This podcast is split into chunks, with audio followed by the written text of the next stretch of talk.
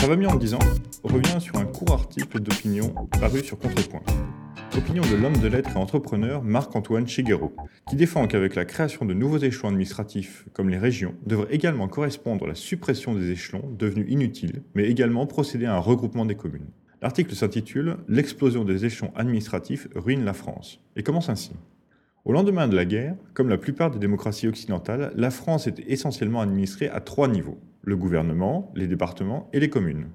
S'y sont ajoutés depuis l'Europe, les régions et les communautés de communes, un doublement des instances. La coûteuse mise en place de ces nouvelles organisations n'a en aucune façon diminué les frais et les effectifs des anciennes. Pire, pour ces dernières, les frais ont continué d'augmenter.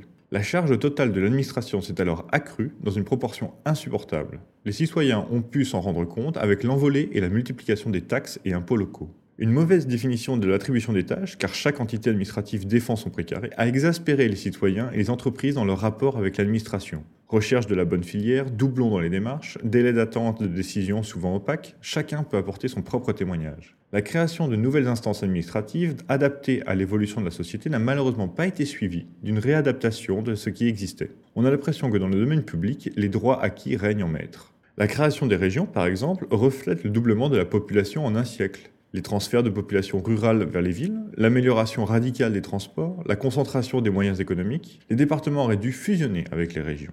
Et que dire des 36 700 communes qui, pour leur majorité, reconnaissent ne pas être à même, du fait de leur taille, d'assumer toutes leurs responsabilités. Elles se regroupent en communautés de communes afin de faire face à des tâches essentielles telles que la distribution de l'eau et le ramassage et le traitement des déchets. Pour une relation avec les citoyens sur le terrain, les maires de communes de quelques centaines d'habitants sont-ils nécessaires, alors que l'on trouve suffisant un seul maire pour une ville de 50 000 habitants? Ne peut-on suivre l'exemple de l'Italie qui a récemment le courage de regrouper un grand nombre de ses communes? Un consensus existe parmi les Français pour mettre un terme à cette pléthore administrative. Mais les 600 000 élus ne voteront pas une mesure qui, quels qu'en soient les mérites, en éliminerait un grand nombre de la scène politique. L'intérêt national dont ils se réclament les serviteurs passent après leur intérêt politique personnel, convaincus qu'ils sont d'être un rouage essentiel de la République. On se contentera donc de mieux définir les responsabilités de chaque administration. Le déficit du pays est accablant, tant pis, c'est le citoyen qui paiera. Voilà pour cette très courte lecture. Vous pouvez participer au débat dans les commentaires sur le site de Contrepoint. À bientôt